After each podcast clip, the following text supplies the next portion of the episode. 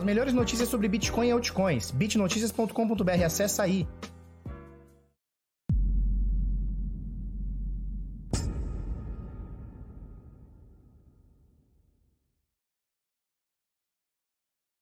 Fala aí, seus Bitlogo, tudo bem? Eu sou o Felipe Escudeiro do canal Bitnada, seja bem-vindo aqui à Bitcozinha. Hoje, terça-feira da maldadíssima, hoje é 20 de abril, né? Dia 20, dia de você pagar imposto, você pagar a sua DARF. Agora são 8 minutos para as 8 da manhã. Tudo bem com vocês? Como é que vai? O negócio tá muito louco porque o Bitcoin deu uma queda. Ele não aguentou naquela média de 50 que a gente disse ontem, né? Pô, vamos esperar fechar. Se fechar em cima da média de 50, pode dar compra. Não deu compra, o negócio caiu chegou aí a 53, 54 mil dólares, a gente vai falar bastante sobre isso. No mesmo período que 100 mil bitcoins são retirados de corretoras. Então veja, a gente está é, tendo um movimento onde os bitcoins são retirados de corretoras, vou mostrar no gráfico daqui a pouco para vocês esse movimento. Os bitcoins são retirados de corretoras, ou seja, as pessoas estão encarteirando seus bitcoins e mesmo assim, aqui no curtíssimo prazo, a gente está sofrendo algumas quedas bem doidas, né? 64 mil dólares há dias atrás, agora a gente está falando é, de bater 50 e tantos, e agora 56, 54, 55 mil dólares. Tem bastante coisa acontecendo. Fundo da XP, tá? Lembra a corretora XP, XP, Investimentos? A XP está lançando o seu fundo também. A gente vai falar bastante sobre isso. A gente fala, é, vai falar da Cardano, que está tendo maior, o maior stake no mercado, é a Cardano, e muitas outras coisas. Para a gente começar aqui, turma, a gente vê aqui praticamente tudo no vermelho praticamente tudo no vermelho, Bitcoin nesse momento 56.169, Ethereum caindo, BNB é a única que está subindo com a Cardano, o resto está tudo meio que caindo, a Dogecoin caindo também, tá tudo meio esperando ver o que, que o Bitcoin vai fazer, tá certo? E aí a gente precisa saber o que, que o Bitcoin vai fazer. Nós vamos falar bastante sobre isso, tá? Quais são os próximos movimentos, né? Os próxima, as próximas movimentações aí do Bitcoin, tá bom? É, vamos voltar aqui, vamos passar para o CoinMarketCap das 9.345. Lembra? Há dias atrás a gente citou 9.200 e tantas criptomoedas. E dias antes, 9.100 e poucas, ou seja, a cada 3, 4 dias, mais de 100 novas moedas são listadas no CoinMarketCap. É muita coisa, é muita tranqueira junta. Mas enfim, das mais de 9.300 moedas listadas aqui, valor de mercado agora um pouquinho abaixo de 2 trilhões de dólares. 1 trilhão 991 bilhões 637 milhões 67 mil e 734 dólares é o valor exato do, do mercado agora, é, segundo o CoinMarketCap, tá? 24 horas, a nossa movimentação foi de 236 bilhões de dólares, é alto. Dominância do Bitcoin, 51,8%. Ela recuperou um pouquinho, estava ali na casa dos 50%, agora 51,8%. Ethereum 12,5%, tá? As taxas do Bitcoin estão caríssimas, porque a gente teve uma queda na, na, na, hash rate, né? Então a força computacional da rede caiu, eu vou mostrar para vocês, caiu bastante, chegou a cair mais de 50%. Tá? Agora deu uma melhoradinha, não, não, recuperou tudo, mas deu uma boa recuperada. Mesmo assim, a rede está bem parada. A gente vai falar bastante sobre isso. Então, Bitcoin nesse momento, 56 mil doletas, uma quedinha de 1,5%. Para o Bitcoin não é nada, mas quando você olha aqui nos últimos sete dias, são 12% de queda, não é pouca coisa. 12% em sete dias não é pouca coisa, até para o Bitcoin, que é um bichão que sobe muito e gosta de cair muito e tal. A gente tem o Ethereum caindo 2,5%, mas nos últimos sete dias também cai 2,7%, ou seja, pouca coisa. BNB cai 1,8%, 6% na semana. XRP cai 6%, 20% na semana, já um pouco mais acentuado, tá? Dogecoin, ela cai 6% hoje, mas subiu 427% na semana. O pessoal tá falando que hoje vai ter o Doge Day, né? Que é o dia onde, a, em, em, teoria, né, a comunidade vai pumpar a Doge. Mas eles querem pumpar mais do que já está. O negócio vale 38 centavos, custava 0.00001 há dias atrás, agora 38 centavos. E os caras querem mais, tá todo mundo louco, tá?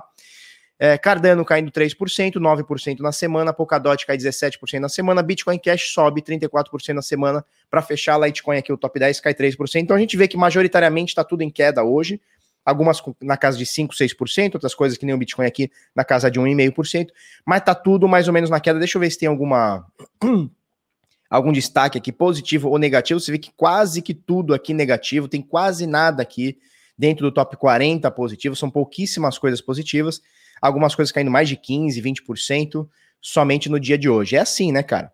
Subiu muito nesses últimos dias, natural que num dia de correção você tem aí altcoin caindo 10, 15% aí, como por exemplo o caso da IOTA, né? Vamos pegar aqui a IOTA que passou, a IOTA 12%, no, natural. Essa Clay aqui, 7% de queda, natural, né? Subiu tudo 200 milhões por cento esses dias, né? Vamos lá. Último preço aqui na OKEx agora, um pouquinho abaixo de 56 mil, tá? O Bitcoin. Ethereum 2.180, caiu dos 2.200. Bitcoin 55.923. Doletinha, deu uma quedinha, mas continua ainda cara, né? Acima de quatro reais, para mim é um absurdo ver a, a, o, o, nosso real desvalorizando tanto assim, cara. 5,55 nesse momento. E aí a gente tem o último preço aqui na Bitpreço, 314.660, tá bom? É, vamos passar para cá, que eu quero mostrar isso aqui para vocês, cara. Isso aqui é a, é a, reserva, né? Eles chamam de é, a reserva de bitcoins nas corretoras, tá? Há um ano atrás, a gente estava acima de 3 milhões de bitcoins em corretoras. Então, era, esse era, era o saldo, era isso que as corretoras tinham é, em custódia, certo? As principais corretoras do mundo tinham 3 milhões de bitcoins em custódia. Veja, nós temos hoje 18 milhões e 600 mil bitcoins em circulação. 3 milhões estavam na mão das corretoras, é bastante coisa. Esse número, de um ano para cá, ele vem caindo. Como a gente pode ver aqui, ó, no início de abril, tá? Era um pouquinho mais, há, um mês antes, lá para é, fevereiro, março do ano passado, era acima de 3 milhões. O negócio foi caindo, caindo, caindo, caindo, caindo, caindo. E agora a gente tem a bagatela aqui. Vamos pegar direitinho aqui, ó. 2 milhões e 126 mil bitcoins é, custodiados em corretoras. Você vê que nos últimos dias, ó, é, vem caindo bastante. E você vê que é um gráfico inversamente proporcional ao preço do Bitcoin. Porque aqui em pretinho a gente está vendo o preço do Bitcoin certo? 39, aí subiu para 40, 50, caiu para 40, 60, caiu, pá, agora caiu de novo, né? E aí a gente vê que quanto mais as pessoas estão retirando os bitcoins das corretoras, mais o preço está subindo. E agora o que aconteceu nesse último dia, cara? 100 mil, vou mostrar para vocês eh, no detalhe, tá? 100 mil bitcoins foram retirados nos últimos dois dias, em 48 horas. 100 mil bitcoins, cara. 100 mil bitcoins saíram das corretoras nas últimas 48 horas. E mesmo assim o preço deu uma bela de uma queda. A gente vai falar sobre isso, tá? Então, vou mostrar aqui para você, ó. Uh, só para você ter uma noção, eu tô aqui no CryptoQuant, tá? Ele mostra aqui os últimos dois dias, então ele tá mostrando aqui o dia. Vamos ver aqui, ó. O dia 18 e o dia 17, tá? Hoje é dia 20, então, na, no, então nas últimas 72 horas é que o dia de ontem ainda não tá computado, tá? Mas olha só, no dia 17, você vê aqui em, em laranjinha aqui, ó. Então veja, isso aqui é um gráfico, né? Onde para cima aqui é, você vê os bitcoins que estão entrando em corretoras e aqui para baixo, né? Esse eixo aqui para baixo aqui, os bitcoins saindo de corretoras. Em pretinho aqui você vê o preço. E cara, a gente já tinha comentado que no dia 6 de abril, tá? 5 de abril, na verdade, 80 mil e 900 bitcoins foram retirados de corretoras. 80 mil. Isso deu um efeitinho, o preço deu uma bela de uma subida. Cara, e agora olha o que aconteceu. Isso foi 80 mil, foi num único dia, tá? Agora, nos dias 17 e 18, tá? Nós tivemos aqui a retirada de 63.200 bitcoins no dia 17 e 40.550 bitcoins no dia 18. Então a gente está falando aqui, ó, 60 com 40, 100, 103, uns 104 mil bitcoins que foram retirados nas últimas 48, só mais 72, porque o dia de ontem ainda não está atualizado, e obviamente o de hoje também não, porque o de hoje não fechou. Mas nos últimos dois dias que temos os dados aqui, mais de 100 mil bitcoins foram retirados das corretoras. E aí a gente vê essa, essa queda aqui, ó, cara. Você pega aqui dos últimos dois dias, ó, 16 de abril, tinha 2 milhões 229 mil. No dia 18, 2 milhões 126 mil. Ou seja, caíram 100 mil bitcoins aqui, cara. 100 e alguma coisa aqui, 103, 104, 105 mil bitcoins aqui é, nas, últimas, nas últimas 48 horas. E isso tem efeito. Porque o que acontece? O que, que a gente está sinalizando aqui, né? O que, que o investidor está sinalizando? Está falando assim, cara eu estou comprando, não importa o preço, não importa o que está acontecendo, eu estou comprando, tá? Isso aqui pode ter sido é, investidor que comprou nessa queda. Botou, o cara tinha lá dólar, tinha real, tinha euro, não importa. Stable, não importa. Ele tinha lá. Cara, o preço deu uma queda, ele foi lá, começou a comprar, começou a sacar da corretora. Tá? Então, 103, quase 104 mil bitcoins retirados de corretoras nas últimas horas. Isso tem efeito. Por que, que isso tem efeito?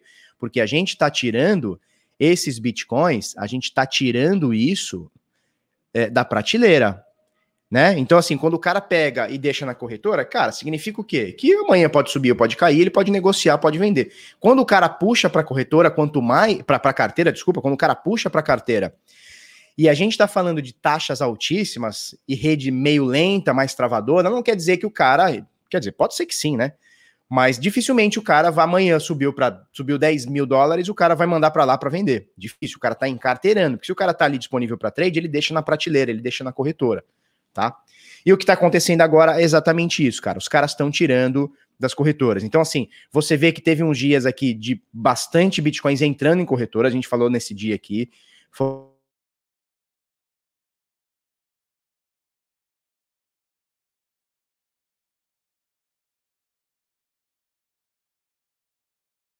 em corretoras, ou seja, galera botando para torar, e você vê que nesses dias o preço lo caiu logo em seguida. E, cara, depois disso a gente teve uma, uma, uma saída de corretora de 27 mil bitcoins no dia 22 de março, essa bizarrona aqui de 80 mil bitcoins, quase 81 mil bitcoins no dia 5 de abril, e agora essas duas bem fortes, cara. 63 mil e 40 mil bitcoins saindo das corretoras nas últimas 48 horas. Vamos ver se isso aqui também vai ter um efeito, cara, porque você está tirando Bitcoin disponível para compra e para venda. Você está tirando do mercado, né? Você está botando na carteira, você tirou ele da prateleira. Vamos ver se essa escassez vai rolar legal, tá bom? É, e eu quero mostrar isso aqui para vocês, cara. Hash rate da rede, né? Você olha aqui e fala, nossa, o hash rate hoje caiu, subiu 10%. Vamos entender. Porque agora, guarda esse número aqui que a gente já vai voltar nesse número. Nesse momento, a rede tem 138 terahashes de força computacional. 138, tá? Vamos clicar aqui só para a gente entender o que, que rolou nesses últimos dias, tá? É, deixa, deixa eu dar um zoom aqui a mais. Vamos dar um zoom legal aqui. Bom, nós atingimos o topo histórico em terahashes, né? Ou seja, a força computacional da rede nunca esteve tão alta, tá? Então aqui no dia 15 de abril, 15 de abril, cinco dias atrás, nós atingimos o topo histórico em força computacional. A gente está falando de 197, quase 198 terahashes por segundo, tá? Isso é muita coisa. Logo em seguida, nós tivemos uma, uma, uma queda brusca na rede, né? Então você vê que ele bateu 197 terahashes, né, de força computacional. Logo, um, dois dias depois, a gente bateu 106. Ou seja, a gente está falando aqui de quase 50% de queda no espaço curtíssimo, cara. A gente está falando aqui dia 14, dia 15, aliás. Dois dias depois, dia 17, tinha caído. Aí subiu um pouquinho para 140, caiu um pouquinho. Nesse momento, nesse momento, deixa eu voltar a tela aqui. Nesse momento, a gente tem 148, ó, subiu um pouquinho, ó, 148 terahashes por segundo, né? Então, o que acontece? Vamos, vamos entender é, muita gente diz que a China está sendo. O, o, governo lá está tá pegando no pé dos, dos, mineradores. Muita gente diz que caiu a luz lá. Estranho, né? Cair a luz assim, do dia para noite, assim, caiu e acabou, né? Enfim, é, as coisas no, nos lugares mais é, menos livres, a informação ela é menos, ela é menos completa, né? Ela vem fragmentada, ela vem picada, então não dá para a gente saber. O fato é, o hash rate da mineração caiu.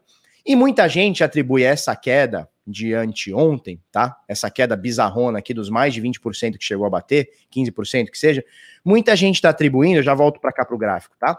Muita gente está atribuindo pela a queda da força computacional. O que, na minha visão, já falei isso ontem, na minha visão não faz muito sentido, né? Porque é o seguinte, cara, tem um negócio chamado dificuldade da rede.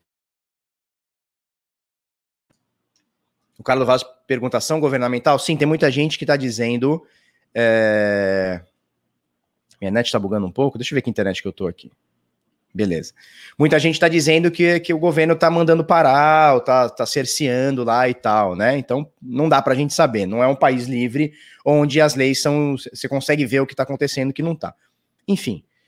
É, tem gente que falou de incêndio, a Carolina falou, é, falaram de incêndio nas minas de carvão da China. Então, assim, não dá para saber o que aconteceu. De fato é, o fato é, a força computacional da parada diminuiu bastante, cara. Diminuiu bastante. De 197, que foi um topo, então é um pico, né? Então o pico, ele, o nome é, do pico já diz, né? É um pico. O que é um pico? Cara, é um excesso de força ali. É um excesso de alguma coisa ali naquele pico. Tanto com, como um fundo, né? Então o pico já diz o nome, né? O nome já diz, é o pico. Ele bateu um pico, não quer dizer que era média. Ele bateu um pico e caiu 50%. É bastante coisa. Tem uma parada que chama dificuldade, tá? A cada 14 dias, tá aqui, ó, a dificuldade hoje está em 101, papapá, papapá, papapá. A cada 14 dias, a dificuldade na mineração, ela se ajusta de acordo com a força computacional.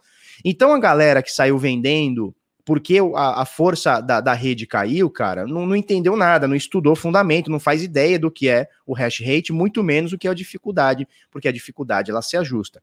Só para você ter uma noção, só para você ter uma noção, cadê aqui, ó? Ah, vamos, vamos colocar aqui, ó.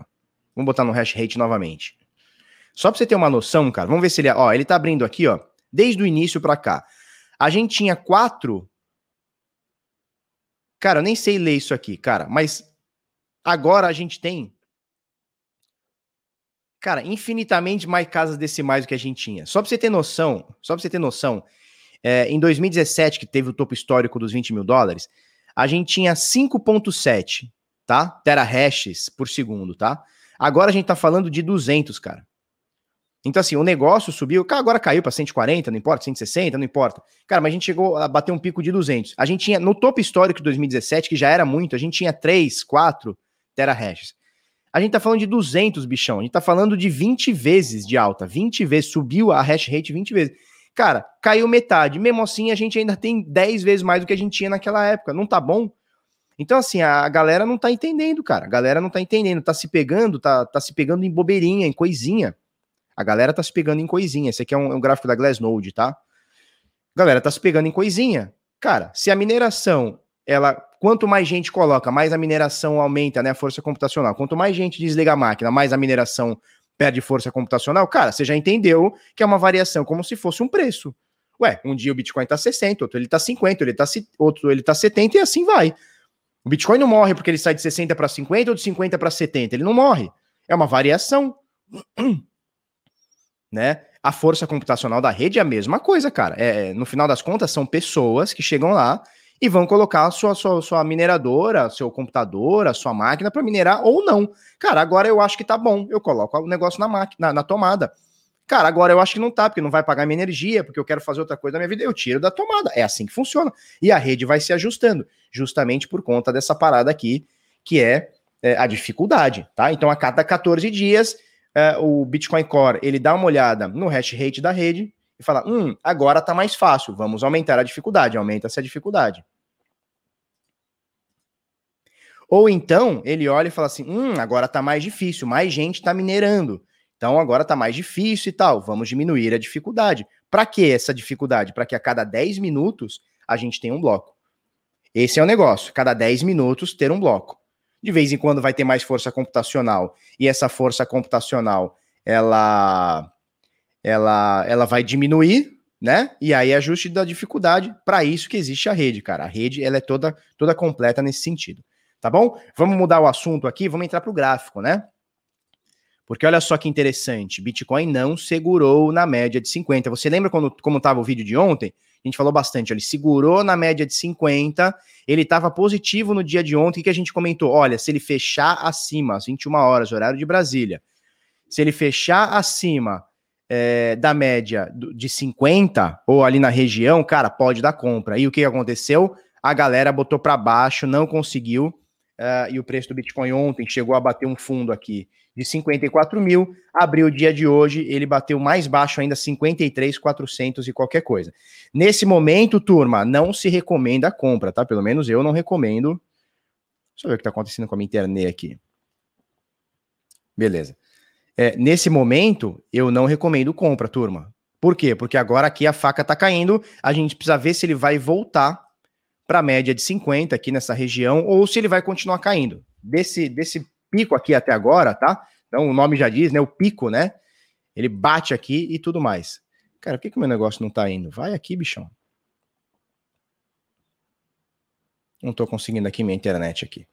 Beleza. Desse pico para cá, cara, já são até agora uns 15% aqui, ó, 14% de queda, sendo que a gente bateu aqui praticamente 21% de queda no dia de anteontem, tá? Agora, esse momento é esperar, porque aqui a faca tá caindo e a gente não faz ideia. Enquanto ele não voltar para a média de 50, para mim não tá legal, tá? Enquanto ele não volta para a média de 50, ele tá em queda aqui. Então ele perdeu a média de 21, perdeu a média de 50 e agora vamos ver onde o bichão vai parar, se é que ele vai parar em algum lugar, tá bom? Mais ou menos por aí. Se o pessoal tiver dúvida sobre isso, cara, estamos aqui para, para responder. Estamos aqui para responder, certo? Pô, minha internet do celularzinho aqui caiu, não tô conseguindo botar meu, meu retorninho aqui. Beleza? Vai cair no semanal também. Não é o fundo. A Lívia Gamerzinha pergunta, fala, né? Vamos olhar o semanal aqui. Vai cair no semanal. No semanal já deve estar tá caindo, né? É, no semanal, ele fechou essa semana em queda. Deixa eu tirar essas médias aqui, porque a média de 50 no semanal tá bem longe, tá? Ela tá em 24 mil. Ela tá em 24 mil. Vamos tirar essas médias aqui. Aliás, deixa eu botar no diário, deixa eu tirar esse monte de coisa aqui que agora já não interessa mais tanto pra gente, né? Isso aqui não interessa. Essa linha não interessa, essa linha não interessa. Essa linha também não interessa, pelo menos por enquanto.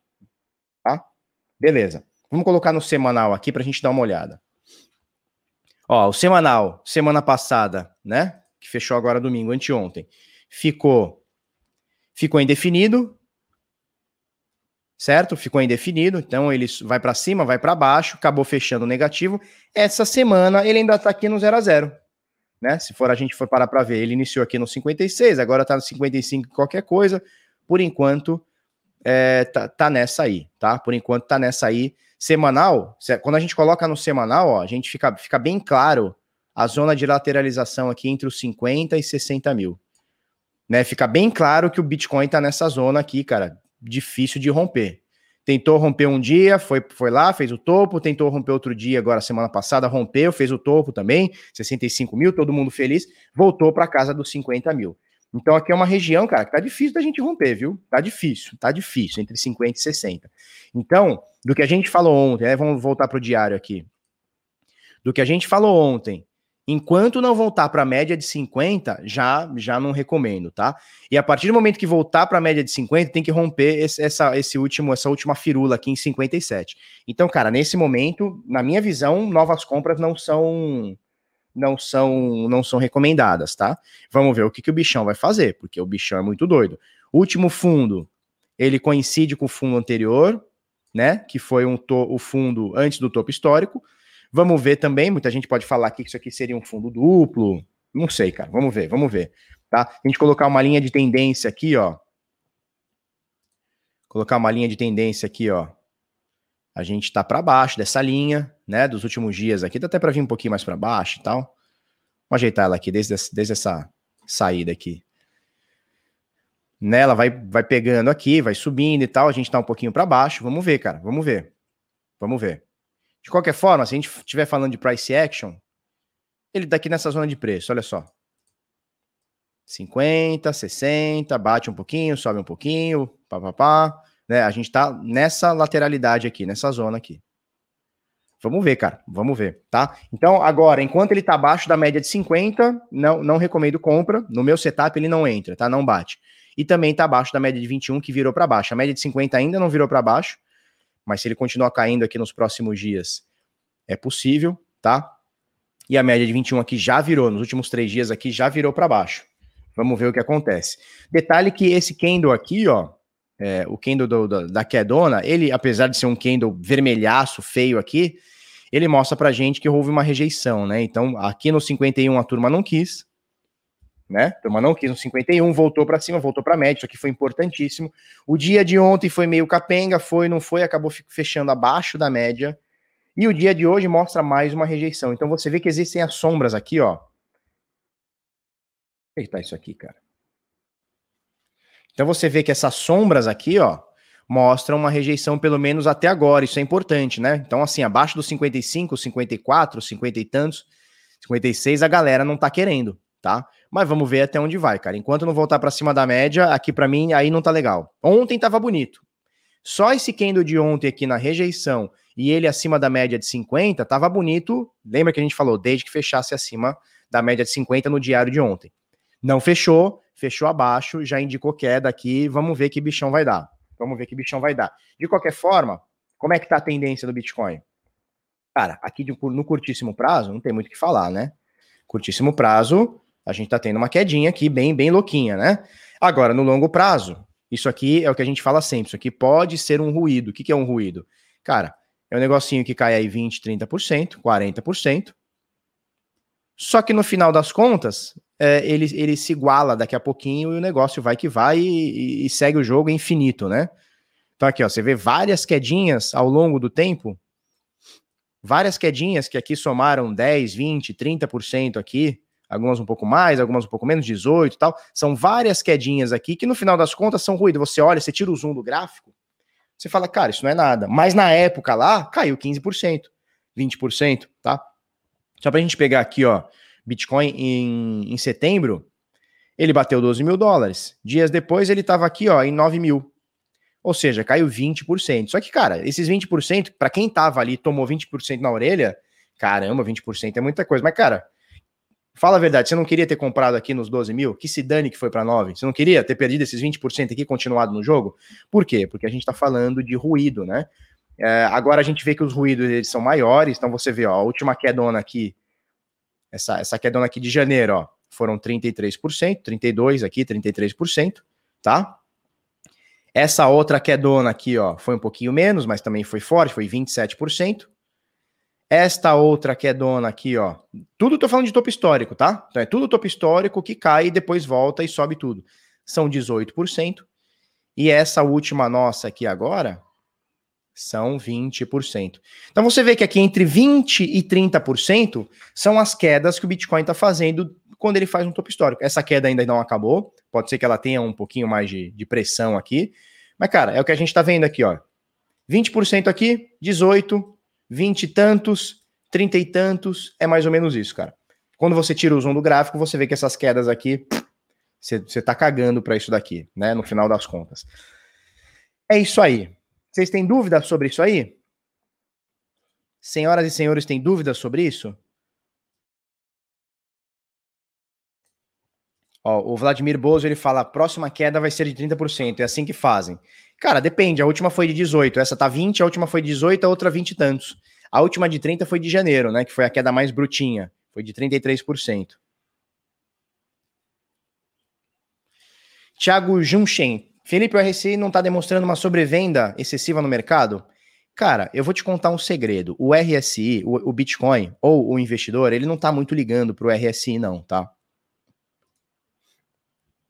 Vamos colocar ele aqui. Colocar um RSI aqui, só para a gente ver. Cara, no diário não tem nem sobrecompra nem sobrevenda. Só que assim, é... o pessoal tá cagando, tá? O pessoal tá cagando sobre sobrecompra ou sobrevenda. Só para você ter uma noção, deixa eu passar isso aqui para cima, tá? O RSI é esse aqui. Cara, quando a gente bateu o topo histórico, só para você ter uma noção, quando a gente bateu o topo histórico em janeiro, então a gente tá falando de 40 mil dólares, tá? 40 mil dólares. A gente bateu o topo histórico em janeiro, 40 mil dólares. Aqui, o pessoal já estava dizendo que estava sobre, sobre compra, tá? Então, olha só, quando estava aqui em 23, já dizia sobre compra no RSI. Aqui, ó. Olha aqui, ó. Tá? Deixa eu tirar isso aqui. Ó, no dia 16 de dezembro, deu sobre compra no RSI. 16 de dezembro. 16 de dezembro, a gente estava em 19 mil dólares. Então aqui já deu sobrecompra. Quem saiu porque achou que isso aqui era sobrecompra, perdeu essa alta bizarra. Aqui já tinha dado sobrecompra, olha só. Nossa, que sobrecompra bizarra, 89% de sobrecomprado. Meu Deus, olha como ele continuou subindo. Aqui também deu sobrecompra, ó. Aqui, ó, olha só. Ó, aqui ele deu sobrecompra no dia 8 de fevereiro. Dia 8 de fevereiro foi o, o dia do Elon Musk. Ele saiu de 45 para dias depois bater 57. Então, assim, cara, eu vou te ser bem sincero: o, o Bitcoin ou o investidor tá cagando para sobrecompra ou sobrevenda. Tá cagando. Tá cagando. Imagina só o Satoshi fazendo Bitcoin e falando assim: ai meu Deus do céu, agora sobrecomprou. Meu Deus, desliga as máquinas. Sabe, não faz muito sentido. É, é, o negócio do sobrecomprado, sobrevendido, são, são os mitos, né? Que a galera que a galera fica falando. E eu tô mostrando aqui para você, cara, que não faz muito sentido. Se você tem um setup que funciona, tem alguma regra definida para isso e tal, show de bola. Mas, cara, é, simplesmente o sobrecomprado e o sobrevendido não quer dizer muita coisa. Te mostrei aqui dois ou três exemplos aqui de sobrecomprado. Olha aqui, ó. Olha o período aqui sobrecomprado, ó, acima do, do, do, do 70 aqui, ó. Peraí. Ó, olha o período aqui acima do 70. Tá? Tudo aqui galera devia falar, não, tá sobrecomprado, porra, tá sobrecomprado. Cara, ele saiu de 12 mil para 60. Onde que isso aqui tava sobrecomprado? Então, assim, o Bitcoin tá cagando para isso, o investidor também tá cagando para isso, tá? Não é que você tenha que ignorar o RSI, né, o índice de força relativa, mas usar o RSI apenas como sobrecompra, sobrevenda, cara, não vai te ajudar em nada, sinceramente. Vai te ajudar em nada. Certo? Certo? Isso é um mito que criaram que ah, acima de 70 é sobrecompra, abaixo de 30 ou 20 é, sobre, é, é, é sobrevenda. Né?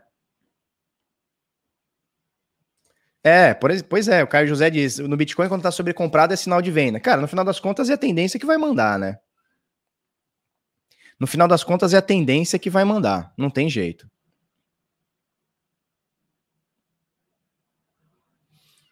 Mário Mariobo, já acabou a queda? Cara, não faço ideia. Tomara que sim. Mas a gente perdeu a média de 21, perdeu a média de 50. Vamos ver se segura. Vamos ver se segura.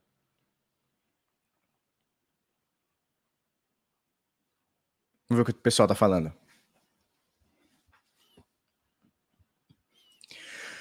Black Black Ripper, é isso? Bom dia, amigo. Você acha que ainda tem uma correção mais forte por vir ainda esse trimestre? Pois não temos uma de 30, 40 há um bom tempo. Pois é. A última. O que a gente tem que entender é o seguinte: a psicologia por trás do mercado, tá?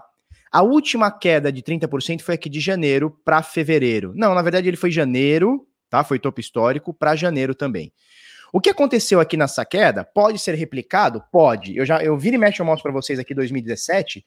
Como 2016, 2017 nós tivemos várias, várias, várias, várias quedas de 30 a 40% e mesmo assim o preço continuou subindo, tá? Agora, opa, deixa eu fechar isso aqui. Agora, é, o que a turma tem que entender é o seguinte, cara, vamos ter, vamos ter mais uma, uma queda? Ou vamos continuar a subida? Cara, o que a gente tem que entender é o seguinte que a gente tem que entender o seguinte: o Bitcoin subiu demais, cara. O Bitcoin subiu demais. Se a gente parar para ver do ano passado para cá, se a gente parar para ver do ano passado para cá, do Corona Crash para cá, cara, já são mais de 1.500% aqui, quase 1.600%. Então, assim, é, é saudável o negócio subir 1.600%? Cara, não é saudável. Vamos falar a verdade? Eu tô adorando, tô achando maravilhoso multiplicar o dinheiro por 15, por 16, uhul, show de bola. Mas vamos falar a verdade? Se tivermos uma correção aqui de 20, 30, 40, 50% de toda essa alta, porra, faz parte, turma, faz parte. O negócio acabou de subir um cozilhão por cento. A gente fizer uma, uma. Vamos botar uma Fibonacci aqui, ó, só pra gente ter uma noção. Vou pegar direitinho aqui do fundo ao topo histórico, tá? Cara, do fundo ao topo histórico, se a gente corrigisse aqui 50% ou 60%, a gente iria para 34%. Né? Então a gente está falando daqui, ó. 34 seria 50% de correção, 60% de correção, 27. Cara, se a gente for para 34 ou 27, ainda é muito mais do que estava há um ano atrás, cara. Não estou nem falando há dois anos, três anos, quatro anos atrás. Eu estou falando há um ano atrás, do Corona Crash, do fundo do Corona Crash em diante. Então, assim, cara, é, eu vou me assustar se a gente tiver uma correção até 34, até um pouquinho mais baixo, aqui até uns 27, 26, 25, 28, 30. Cara, é ruim. A gente vê o patrimônio murchar, não é legal, ninguém gosta. Mas, cara, eu vou ser bem sincero com vocês. Eu vou ser bem sincero com vocês. Subiu demais. Puxou demais. Concorda? Puxou demais, cara. A gente tem que entender o seguinte: quando dá uma alta toda dessa, significa que, cara, Teve gente, eu não vou nem botar lá para trás, não vou nem botar aqui no fundo, eu vou botar na média aqui, tá? Teve muita gente que se acumulou aqui nos 8, 10, 11 mil dólares. Então aqui o cara tá com muito lucro. O cara comprou em 10, tá em 60, bichão. Ele ganhou seis vezes. O cara botou 10 mil, tem 60. O cara botou 100 mil, tem 600. O cara botou um milhão, tem 6 milhões. Não tá bom? Fala, põe, põe a mãozinha na consciência. Não tá bom? Então, tem muita gente que vai falar que tá bom. Vai falar, cara, tá para mim, tá bom. Eu tinha 10, agora eu tenho 60, tá ótimo. Eu tinha 1 milhão, agora eu tenho 6 milhões, tá ótimo. Eu tinha 10 milhões, agora eu tenho 60 milhões, tá maravilhoso. Tá show onde eu vou pegar um rendimento desse. Então, assim, uma correção um pouco mais forte, cara, é chato, ninguém quer, principalmente quem tá comprado, como eu, como vocês, né? A gente não quer que tenha essas correções. Mas se acontecer, bichão, não é nenhum bicho de sete cabeças, não é nenhum bagulho do outro mundo, não. Pois é, não é isso? O é, Erbson Feijão está perguntando se essa ETF pode movimentar o, movimentar o Bitcoin. Cara, movimentar o Bitcoin é, é, depende, cara, depende muito. Primeiro a gente tem que entender o tamanho do Brasil. A gente tem que entender o tamanho do Brasil. O Brasil é o anão diplomático. Então a gente não vai fazer muito efeito no mercado, tá? Dito, dito isso, é, dito isso, a gente tem investidores no Brasil e fora do Brasil, porque a gente tem que lembrar que nós não temos um ETF é, é, americano, a gente tem canadense, tem nas Ilhas Bermudas, tem o ET, tem um, um ETC, é isso, né? Exchange Trade Commodity na, na Alemanha, e aqui no Brasil está começando a se formar o ETF, tá? Então, assim, uh, investidores do Brasil vão acabar comprando esse ETF, não tenho dúvida, tá? Então vai ser, por exemplo, a, a Hashdex, que é uma, uma das gestoras do, do fundo que vai ser depois da manhã, ele já tem mais de um bilhão de, de reais, eu não sei agora reais ou dólares, tá? ele já tem mais de um bilhão sob custódia. Não importa se é reais ou dólar, já é muito dinheiro. Sob custódia nos fundos da, da Hashdex, já tem mais de um bilhão. É, o ETF é um produto mais forte do que um, do que um multimercado. É um produto mais forte. Então, assim, vai atrair muito dinheiro. Vai atrair. Se vai ser o suficiente para o ETF brasileiro movimentar o mundo, né? Mexer no preço do Bitcoin, cara, sinceramente, eu acho que não. A não ser que, cara, o Brasil vire uma referência de ETF de Bitcoin. O que eu acho muito difícil. Porque o Brasil virar referência de alguma coisa positiva é difícil. Pode acontecer? Pode. Mas eu acho difícil. Por quê? Porque é um produto que está solidificando no Canadá, está chegando agora no Brasil, e, cara, fatalmente ele vai para os Estados Unidos. E quando cai nos Estados Unidos, o investidor prefere comprar lá do que comprar aqui. Ponto. Então a gente vai ficar meio que é, é, no, no mercado interno, o que não tem problema nenhum. Então, assim, eu acho que pode atrair a atenção do mercado interno nosso aqui, e pode mexer muito pouco ou quase nada com o preço global, com, com, com, sei lá, volumes globais. A não ser que eu esteja totalmente errado e o ETF brasileiro da Hashdex, do Air Capital, ou de quem quer que seja, seja um negócio absurdo e, tipo assim, o mundo inteiro queira comprar Bitcoin através da gente aqui. Eu acho improvável. Pode acontecer? Pode, mas eu acho um pouco improvável. Então, pode movimentar o Bitcoin? Cara, pouco. O que pode movimentar é o seguinte: pode acender o mercado interno, pode começar a criar burburinho aqui dentro, que a gente não tem tanto. A gente está começando até agora, em outros países já tem há muito tempo. Por exemplo, quem mora nos Estados Unidos aí sabe, cara, tem propaganda sobre Bitcoin ou empresas aí. Tô falando coisa séria, sem pirâmide, tá? Já há algum tempo nos Estados Unidos. Aqui no Brasil, cara, só tem de pirâmide, olhe lá. Agora que o mercado Bitcoin está colocando uma propaganda no Serginho Grossman, eu vi, eu vi alguma coisa assim. É, eu vi agora no Pânico também a Alter Bank, né? Ou a Zero Bank, não sei, acho que foi a Alter Bank colocou lá. Mercado Bitcoin também colocou no pânico, mas assim, recentemente agora, esses meses. O ano passado, o ano passado e retrasado, tivemos algumas corretoras, a, Bitcoin Trade e a Mercado Bitcoin, não vou lembrar qual outra, eu acho que a CoinNext colocaram em jogos do Brasil ou jogos do Brasileirão. Então colocaram lá no, no, no, é, no campo, né? Como é que chama ali, no, nos guarda-reio ali, como é que chama? Em volta do campo ali e tal. Mas muito pouco, muito modesto, muito pequenininho. Né? Nos Estados Unidos a gente sabe que é uma coisa um pouco mais forte, na Europa também e tal. A Ripio colocou aqui nos, nos, é, nos metrôs aqui de São Paulo também, enfim. Por aí, tá? Alguém perguntou aqui, cara. Peraí que eu vou achar a pergunta. Vou achar as perguntas. Luke Saúde, Felipe, você está quanto tempo nesse mercado? No mercado cripto eu tô desde 2014, tá? Trabalhando com ele de verdade desde 2017, vai. Desde que eu me tornei profissional, não no sentido, pô, sou profissional, sou cabulosão, não é, desde que passou a ser o meu ganha-pão desde 2017 para 18, talvez, tá? Mas desde 2014 nós estamos aí nessa loucura. É, vamos lá, vamos ver o que a turma tá falando para a gente mudar o assunto. É, pois é, o Danilo Correia diz o seguinte: o gringo olha para o Brasil, enxerga o Bolsonaro. Será que tá boa a nossa imagem? Cara, não é nem Bolsonaro, não, né? É, o, gringo olha para o Brasil e fala: cara, que insegurança jurídica da porra, né? Eles soltam um presidente, aí depois condenam o presidente, aí é impeachment um, é, o Brasil é uma grande, é uma grande fralda de, de criança, né? A gente nunca sabe a merda que vai dar. É mais ou menos por aí. Então é mais ou menos por aí, cara. Vamos ver o que a turma tá falando? Caio José Monteiro, é, o que são ETFs? Cara, ETF, né? Exchange Trade Fund, né? Você tem Exchange Trade Fund, você tem Exchange, Tra Exchange Trade Notes, que são é, dívidas Exchange Trade Commodities são de commodities, a gente já tem uma de Bitcoin no Canadá. que mais? ETN, ETF, ETC, que mais? Cara, a gente tem um monte de tipo, né? São formas do investidor estar exposto a um determinado ativo. Então, por exemplo, você tem um ETF de ouro, que é o GLD, que é o mais forte do mundo, né? O ETF de ouro mais forte do mundo. É uma forma de você se expor ao preço do ouro, tá? Uma forma de você se expor. Você pode ir lá e comprar o ouro físico Pode comprar uma correntinha, pode botar na tua sala, uma, sei lá, um lingote de ouro. Pode.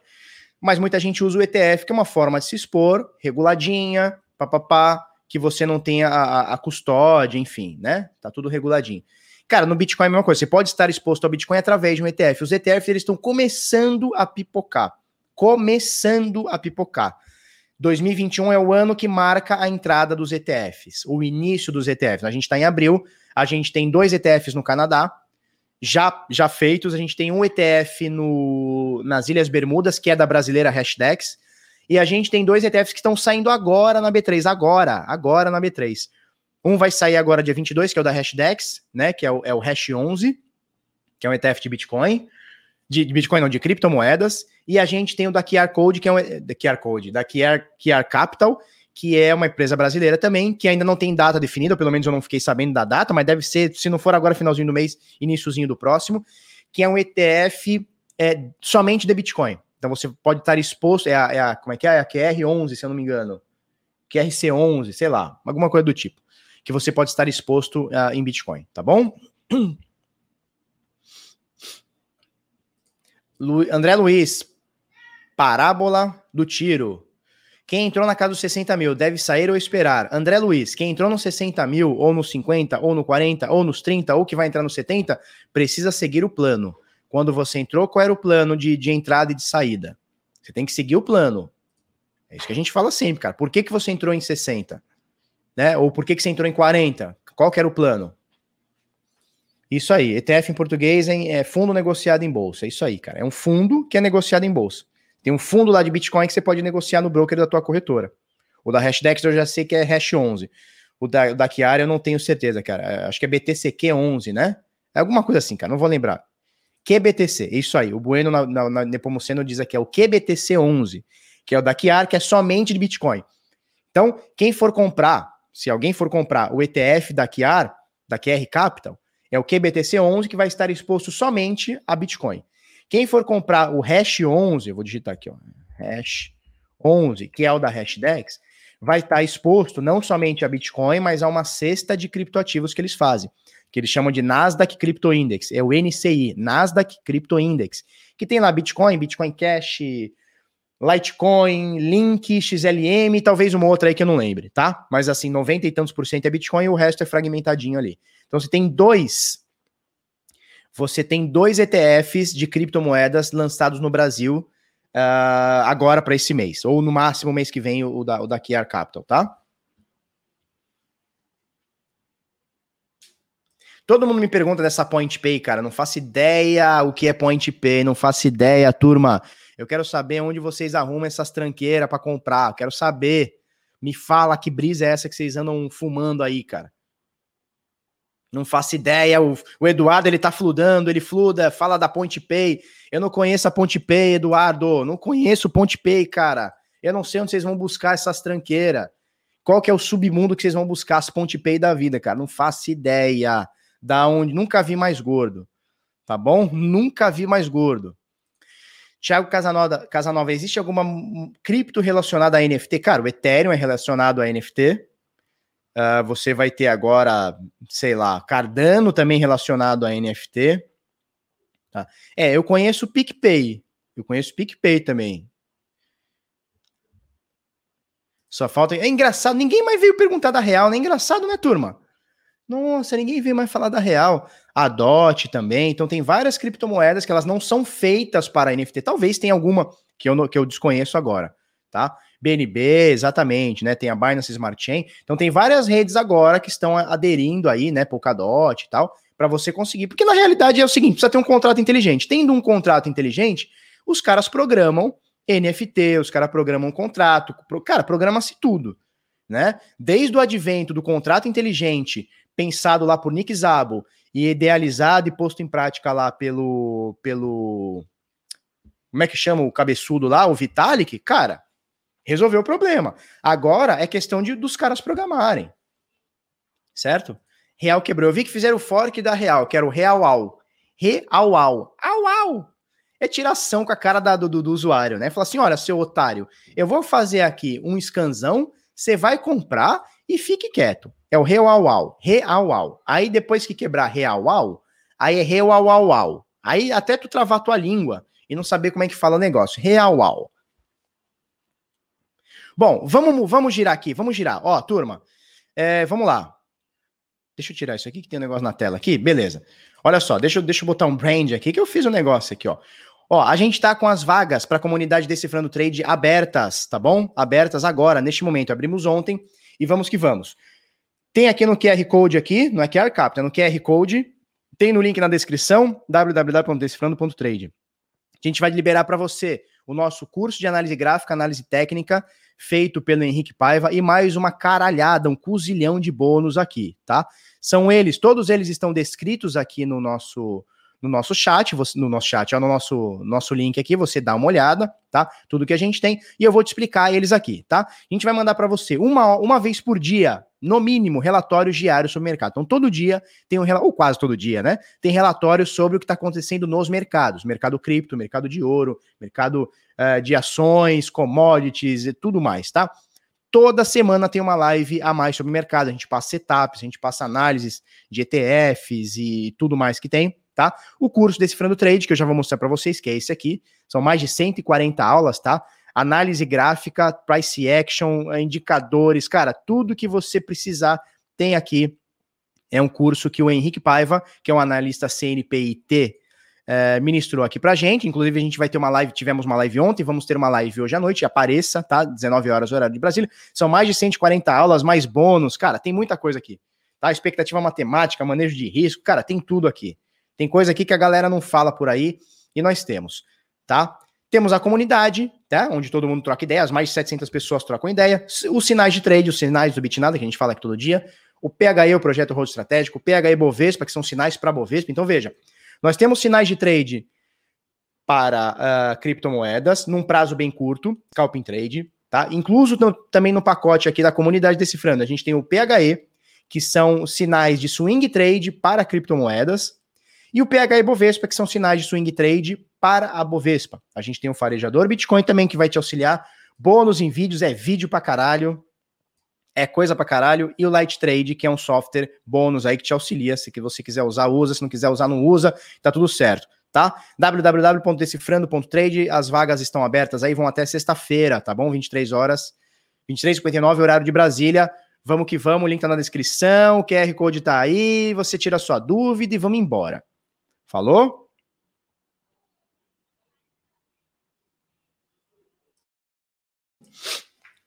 Luke Saúde, ele pergunta o seguinte: a gente pode criar a chave pública e chave privada direto na blockchain do Bitcoin? Cara, na realidade é isso, né? Quando você é, cria uma carteira, você está criando direto na blockchain, né, cara? Na verdade, não é criado na blockchain, né, cara? Sei lá, cara. Tecnicamente, eu não sei te explicar isso aí. Mas você consegue criar, cara. Toda vez que você cria uma carteira, porque o que, que é uma carteira de Bitcoin? É, quando você tem uma carteira, né? Você fala assim: ah, não, meu Bitcoin está na minha carteira. O seu Bitcoin não está na sua carteira. A sua carteira é a chave para você acessar a fechadura que é a blockchain. Então, seu Bitcoin está na blockchain. Seu Bitcoin não está na sua carteira, ele está na blockchain. A sua carteira é a ferramenta que você acessa. Tá bom? É isso?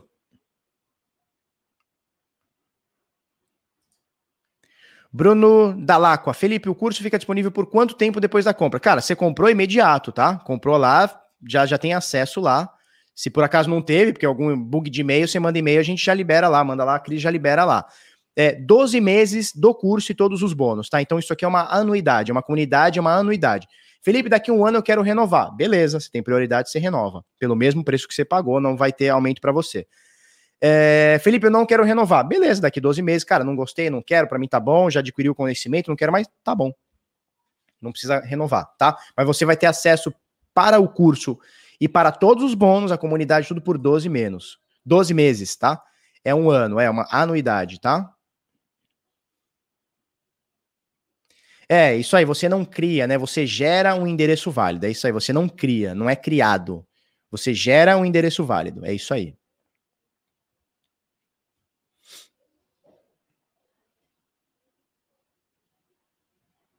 É, o Luke pergunta, mas as chaves que a gente tem foram criadas pela wallet. É, pois é, é um, é um conceito, cara, é um conceito. Não é, elas não foram criadas, elas foram geradas pela, pela wallet. Entendeu? Elas não foram criadas. Mas assim, o que você tem que entender, né? O básico é o seguinte: Quando você cria lá a sua carteira, você foi lá, baixou a carteira, criou seu endereço, suas 12 palavras, tudo certo. É, o seu Bitcoin não está naquela carteira, certo? A carteira é a, fecha, é, é a chave que você vai acessar a fechadura. É a chave que você vai virar. A chave é a carteira, a fechadura é a blockchain. Certo? O pessoal tá falando madeira aqui. O que tá, tá rolando aqui? Vamos ver aqui. Tá caindo esta bagaça? Não, cara. Vocês, vocês são muito. Olha, vocês ficam nesses gráficos de um minuto. Eu vou mandar um e-mail pro TradingView. Eu vou mandar um e-mail pro TradingView, mandar tirar o gráfico de um minuto e de cinco minutos. Porque vocês ficam olhando nos gráficos de um minuto e ficam todo desesperadinho. Vocês vão aqui pro gráfico de três minutos e fica todo desesperado que o negócio não para de cair. Como tu vai ver, o negócio caiu 0.01, olha lá em cima. Olha lá em cima, caiu 15 dólares. Ó, caiu 4 dólares, filhote. 12 dólares agora. Ai, meu Deus, caiu 1 dólar. Ai, meu Deus, caiu 17 dólares. Ai, caiu 9 dólares. Ai, meu Deus, caiu 8 dólares. Vocês ficam desesperadinho, cara. Para que esse negócio de ficar olhando o gráfico de 5 minutos, 1 minuto, vai deixar vocês com coisa no coração, cara, com palpitação no coração. Calma. Calma. Calma.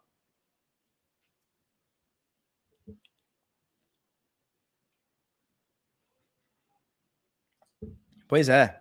Gráfico de um minuto, três minutos, cinco, 15 minutos, cara.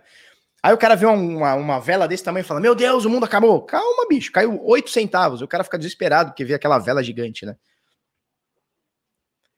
Adriano Genoves. Felipe, Genoves. Felipe, o curso é aprendizado do zero ou tem que ter uma noção de trade? Cara, é o seguinte: a gente tem muita ferramenta dentro do curso. Nós temos três perfis ali de caras que estão dentro do Decifrando. Primeiro, o cara do zero. Cara, você é zero, zero, nada. O cara, você não sabe o que, que é um, o Trading View, que é essa ferramenta aqui que eu estou usando aqui. É para você? É para você. Eu vou te pegar do zero e vou te levar até um entendimento muito bom do mercado. Felipe, eu já tenho um bom entendimento. É para mim? Sim, nós vamos pegar você que tem um bom entendimento e vamos te dar ferramenta para você ir para um intermediário. Felipe, eu tô no intermediário. Eu tenho ferramenta no curso para chegar num avançado? Tem, porque o Henrique Paiva é fodaço, cara. O moleque, quem tá no, no Decifrando, pode falar aí no chat aí. Ele sabe muito. Não só de Bitcoin, mas de todos os mercados, cara. Ele é muito bom. É um cara que lê, tipo, quatro livros, assim, três, quatro livros por semana sobre, é, sobre investimentos e trade e tudo mais em inglês, cara. O moleque é um, é um, é um nerdão, assim. Então ele sabe muito. Tá? Vamos ver o que a turma tá falando. Superliga Europeia pode impactar na Chiles? Cara, o que você tá falando, cara? Que você tá falando? Explica pra gente. Superliga Europeia. Ah, tá, porque eu vi que a Champions League tava, tava, tava, pode ser que, cara, eu não entendo nada de futebol. Apesar de gostar, ser um santista assíduo, não entendo nada de futebol. É, eu vi que eles estão querendo mudar ou, ou, fazer uma outra liga da Champions League para Super League, parece, né? Alguma coisa desse sentido. Mas, cara, não faço ideia. O que, que a Chiles tem a ver com isso, cara? Não vou fazer ideia. Não vou fazer ideia.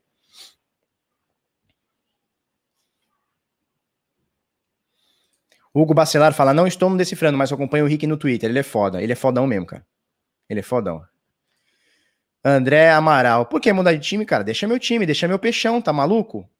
Tá maluco?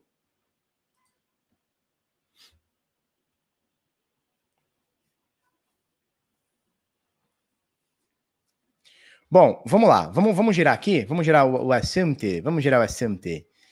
Bom, já falamos, falamos, falamos, o link tá na descrição, papapá, decifrando tudo mais, né? Vamos lá, protocolo Cardano é líder em stake no mercado cripto. protocolo Cardano voltou a ultrapassar a Polkadot nos investimentos em staking, tá? É, os dados foram fornecidos pela Crypto Defier, Differ, sei lá, e apresentados em, um, em uma postagem no Twitter. O protocolo Solana, que entrou no top 20 no CoinMarketCap, recentemente está em terceiro lugar. Então, Cardano, Polkadot e Solana são uh, os três maiores protocolos em staking, tá? Legal pra caramba, já são 2.300 pools ativos na rede, muito legal. É, eu acho que, inclusive, o Augusto Bax, a fofinha, tem, o, tem o, o pool dele, né? Ou dele, sei lá. Tem o, os pool lá deles lá, tá bom? Bitcoin registra maior gap de alta em contratos futuros da CME. Uou, vamos mostrar isso aqui? Contratos futuros Bitcoin. Vamos ver se a gente acha aqui. Vamos achar aqui. Contratos futuros Bitcoin. Futuros de Bitcoin. Vamos ver se a gente acha aqui. Bitcoin Future CME. Vamos lá. Olha só o que aconteceu aqui, é, porque vamos entender por que, que existem esses gaps. Eu vou mostrar vários gaps aqui para vocês, ó. Deixa eu tirar essas médias aqui. Eu vou mostrar vários e vários e vários e vários gaps para você, ó. Tem gap aqui, tem gap aqui, tem gap aqui, o que mais? Tem gap aqui, ó, que interessante. Tem gap aqui, tem gap aqui, tem gap aqui. Tem gap aqui. Tem gap. Olha que grandão aqui, ó. Esse gap aqui, ó, são 12%, se eu não me engano, na época. 14%, mais, ó. 13% esse gap. Tá? E antes aqui já teve um gapzinho aqui, ó. De 3%, tá? Esse gap de ontem aqui, ele é um pouquinho menor é, em percentual, né? Ele é um pouquinho menor um gap de 7% ou 4 mil dólares aqui. 4 mil dólares é bastante coisa. Vamos entender o que, que é o contrato da CME, tá? É, o Bitcoin ele funciona 7 dias por semana, né? Então ele funciona 365 dias, 7 dias por semana. Esse é o funcionamento do Bitcoin. A CME, tá? Os contratos futuros aqui na CME, eles param de final de semana. Então ele vai de segunda a sexta. E é óbvio que se você tem o preço, pensa aqui comigo aqui, ó. Pensa aqui comigo aqui. Cara, você tem o preço, que todo dia sobe e desce, porque a blockchain não para. Então você tem Binance, Bitcoin Trade, OKX, eh, Bitrex, você tem um monte de corretora, Mercado Bitcoin, Foxbit, você tem um monte de corretora lá mexendo no preço. Tem dia que sobe muito, tem dia que cai muito, tem dia que anda na mesma. Então, cara, eh, o Gelson tá falando que a XP vai lançar um ETF, nós já vamos falar, viu, Gelson? Na verdade, não é, não é um ETF, é um fundo multimercado. Nós já vamos falar sobre, tá? Mas veja, eles vão, eles vão comprar ETFs. É um fundo multimercado que aporta em ETFs. Foi inteligente, eu vou dizer por que foi inteligente. Não é o meu estilo, mas foi inteligente. Vamos terminar o raciocínio do, do, da, da CME. Cara, eles não operam sábado e domingo. Então, o gráfico deles é de segunda a sexta. Só que no sábado e no domingo, muita coisa acontece. Às vezes não acontece nada, às vezes acontece muito. Nesse, nesse final de semana aconteceu essa pirocada aqui do Bitcoin no sábado. O que aconteceu no sábado? Cara, Bitcoin bateu ali na quarta, quinta-feira, os 65 mil, pouquinho mais, pouquinho menos. Deu topo histórico aqui na CME, 65 mil. Cara, no dia seguinte ele fechou aqui em 61. Na sexta-feira abriu na segunda em 57, um gapão aqui de 4 mil dólares. E aí a galera fica pensando: não, meu Deus, tem que fechar o gap, tem que fechar. Cara, tem uns gaps aqui, ó, em 18 mil dólares. Vamos ver aqui, ó. Tem uns gaps aqui, ó. Vamos, vamos achar aqui para baixo aqui, ó. Tem uns gaps que nunca vão ser fechados, cara. Acredito eu e tomara, né? Tomara eu que nunca sejam fechados. Por exemplo, tem um gap aqui, ó, em 3.800 dólares. Tem outro gap aqui, ó, em 3.900. Tem outro gap aqui, ó, em 3.900 até 3.800. Cara, esse gap aqui nunca mais vai ser fechado. Tomara, tá? Tomara. Esses gaps aqui, ó, nunca mais vão ser fechados. Nunca mais vão ser fechados. Eu espero, porque, cara, o Bitcoin tá em 60 mil. Eu não espero que algum dia ele volte para 3 mil. Então a turma fica com esse papo furado. Não é o gap, tem que ser fechado e não sei o quê. Olha só, a gente tem um gap aqui, ó. A gente tem um gap aqui dos 6 mil dólares até os 5,700. São 4%, são 220 dólares, mas existe esse gap aqui. Eu acho que esse gap aqui nunca mais vai ser fechado. Então a turma fica, não, tem que fechar o gap da CME. É um papo furado. Mas é um papo furado. O pessoal não entende, né? Tem uma parada chamada é, gap de fuga, gap de exaustão, gap de alta. Tem um monte de coisa, cara. No mercado de cripto, ele é complicado a gente falar de gap, porque o gap no sentido de ser fechado, tá? Porque é isso, cara. O Bitcoin funciona 365 dias por ano, a CME funciona 200, sei lá, 200 e pouco. Por quê? Porque não funciona sábado e domingo. Então, esses gaps aqui, eles não acontecem porque foram é, gaps de fuga, gaps de exaustão. Cara, foram gaps porque o mercado fechou na CME e abriu no outro dia, só que o mercado andou nesse período fora da CME. Simplesmente por isso, cara.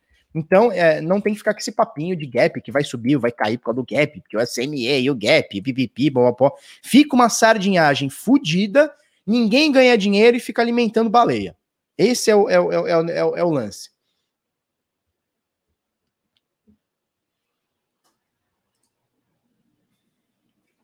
André Luiz, parábola do tiro, mandou cincão, valeu. Se eu devo vender no stop para não ter preju, por que eu deixo o cripto na carteira? Não entendi isso. Como gerencio, como gerenciar o stop com as cripto fora da corretora? Cara, você tem duas formas, né? Por exemplo, dependendo da criptomoeda que você tem, você tem a taxa de transferência muito rápida e você tem. É, ela cai muito rápido na rede. Por exemplo, vou dar um exemplo aqui, qualquer um, que me vier na mente. Tron. Cara, Tron, você vai pagar nada. Não, ou quase nada numa transação, ela cai quase que instantaneamente. Então, por exemplo, cara, você comprou Tron, não quer deixar na corretora porque tá com medo, tá? E, e cara, super apoio. Tô dando exemplo. Comprou Tron, tá na corretora. Beleza, caiu no teu stop, cara, tu consegue lá mandar para a corretora fazer a venda na hora, tranquilo, dá para fazer.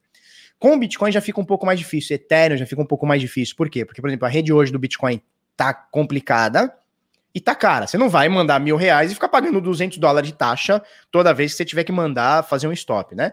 Então, assim, cara, o que, que a gente fala? Existe o dinheiro para o trade e existe o dinheiro para o hold. É, geralmente que você deixa em trade, geralmente fica-se dentro da corretora. Não tem muito onde fugir. Não tem muito onde fugir. Por isso que a gente fala bastante para você fazer um controle de risco. Ontem me perguntaram, eu falei alguma coisa no sentido de qual que é o ideal para hold, qual que é o ideal para trade? Cara, depende muito de cada um. Mas 10% trade, 90% hold pode ser interessante. É claro, você tem bilhões de dólares, você não vai deixar 10% de bilhões. Você pode operar com meio por cento e vai te dar muita grana. Ou, cara, eu só tenho mil reais, eu vou, eu vou, eu vou operar só com 10%, só com 100? Não vai dar camisa. Então, cara, eu consigo, porra, botar tudo, entendeu? Então vai depender de pessoa para pessoa. Uma pessoa que tem um pouquinho mais de dinheiro, 10, é, 90 a 10 tá excelente, tá? Deu para entender? Alguém mandou mais cincão que eu perdi aqui, cara. Deixa eu ver aqui. Urias Hippler, dá like pro noob. Valeu, dá like aí, Urias. Dá like na bagaça. Alguém mandou mais uma graninha, cara. Aqui, ó, Super Sam. Mana e Bate mandou cincão, valeu. Mana e Bate vão entrar na Coinbase hoje. Você acha que dispara como foi as outras com Bitcoin assim azedou? Tô no 0 a 0 ainda nelas. Cara, difícil saber. É, eu, não, eu não vi que elas vão ser. É, que elas estão indo para Coinbase hoje. A Coinbase agora vai começar a lançar um monte de moeda, porque eles precisam agora ter giro e mostrar balanço, e mostrar giro e mostrar tudo, porque agora eles estão em bolsa e eles estão movimentados lá, estão bem badalados lá. Eu li um estudo esses dias que mostrava exatamente o contrário, que as moedas, quando iam para Coinbase, elas, elas perdiam valor. Então, assim, tem o pré. É, o pré-lançamento ali, né? Que é quando a, a, tá, tá indo para a corretora, tá o anúncio, vai, não vai. E tem de fato quando entra. De fato, quando entra, cara, é assim desde que o mundo é mundo. Vai para a corretora, a corretora forte, uma Coinbase, uma Binance da vida, dá uma disparada, depois recupera tudo. Então, não sei, cara. É, não é a minha forma de operar. Muita gente gosta disso. Não é a minha forma de operar. Eu não sou o cara que vou comprar moeda porque entrou na Coinbase ou na Binance ou na puta que pariu. Não é a minha forma de operar. Não é no chute. Agora, se você tem um retrospecto bom das moedas que entraram e pegou o time dessas moedas, qual que é o bom momento de comprar, qual que é o bom momento de vender, onde compra, onde venda, é depois que ela entrou, é no dia antes, é no mesmo dia, entendeu? Isso tudo você tem que avaliar tá? Então aqui, Bitcoin registra maior gap de alta em contratos futuros da CME, são mais de 4 mil dólares, tá bom? De gap aqui.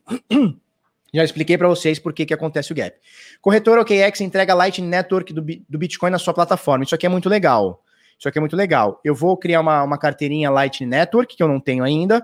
É, vou mandar um Bitcoinzinho para lá, vou sacar em Lightning Network para poder movimentar. Achei muito legal isso aí. Lembrando que a OKX, ela, ela tá aqui no, no, no nos links, como é que chama? Nos é, links compartilhados, como é que chama? No, nos links aqui do canal.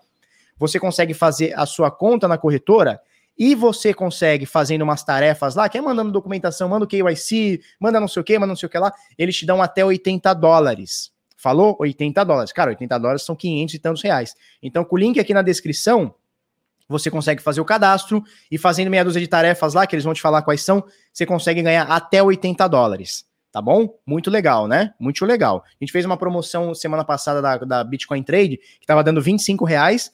Agora tem essa daí da, da OKX, tá dando 80 reais aí. Tá bom? Deixa eu ver que mandaram mais cincão aqui, é isso? Ah, não, esse aqui já, já foi respondido. Pietsak Advogados, Bitcoin tá com um cara que vai a 48. Cara, se for a 48, eu vou encher os bolsos. Tá segurando por enquanto, né? Galera compra as notícias e vende nos fatos. Carteiras seguras, Treasury Ledger, carteiras físicas, né? Carlos Henrique hoje perguntando se o Dodge Day, se eu já comprei. Não, cara, não comprei Dogecoin pro Dodge Day, não. Fórmula X. Felipão, qual a sua expectativa do Taproot do Bitcoin? Minha expectativa tá alta.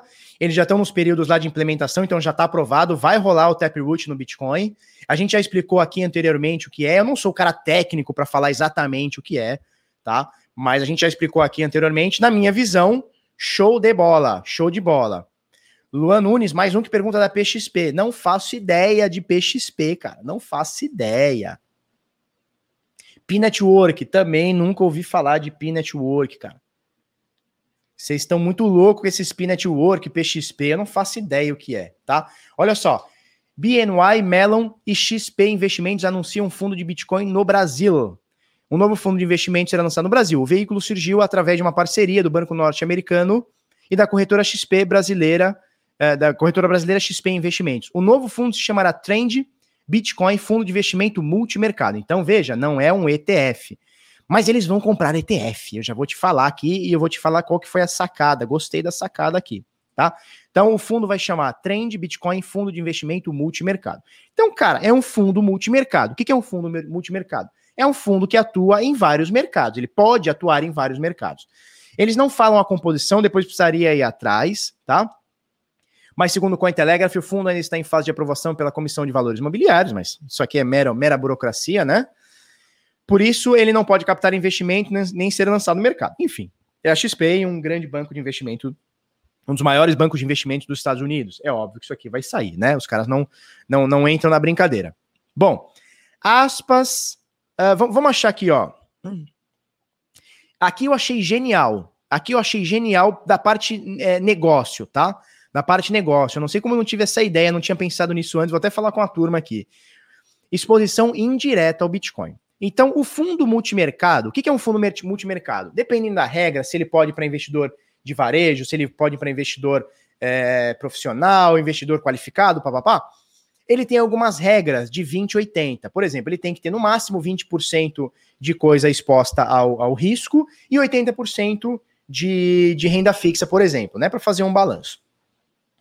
E aí o que acontece? Eles vão estar tá mais ou menos nessa, nessa onda aí, eles não falaram ainda. O que, que eles vão fazer? O, o exposto em Bitcoin, o que, eles vão fazer? Eles vão aportar através do Hash 11 e do QBTC, tá? Então o ETF da Hashdex e o ETF da Kiar Capital, tá? Então olha só, ao contrário de outros fundos, o Trend Bitcoin não lidará com a custódia de Bitcoin. Ele funcionará como um fundo de fundos, fundo dos fundos, fundo de fundos, adquirindo cotas de ETFs de criptomoedas com o Hash 11 e o QBTC 11, sacou? Então ele vai comprar Bitcoin, a parte de exposição dele em Bitcoin? Não, ele vai comprar um ETF. Porra, genial, né? Aí você fala, beleza, então o Bitcoin da Hashdex está custodiado com a Hashdex e o da Kiar Capital está custodiado com a Kiar Capital? Não, está custodiado com a Fidelity, com, eu não, não tenho certeza de qual é percentual, tá? Mas eles têm custódia lá com a Fidelity, com a Gemini e com a Coinbase. Bom dia. Mira não. Tá? Então assim, cara, Olha que doideira. Aí, aí tu começa a parar para ver uma doideira, né? Porque o que acontece?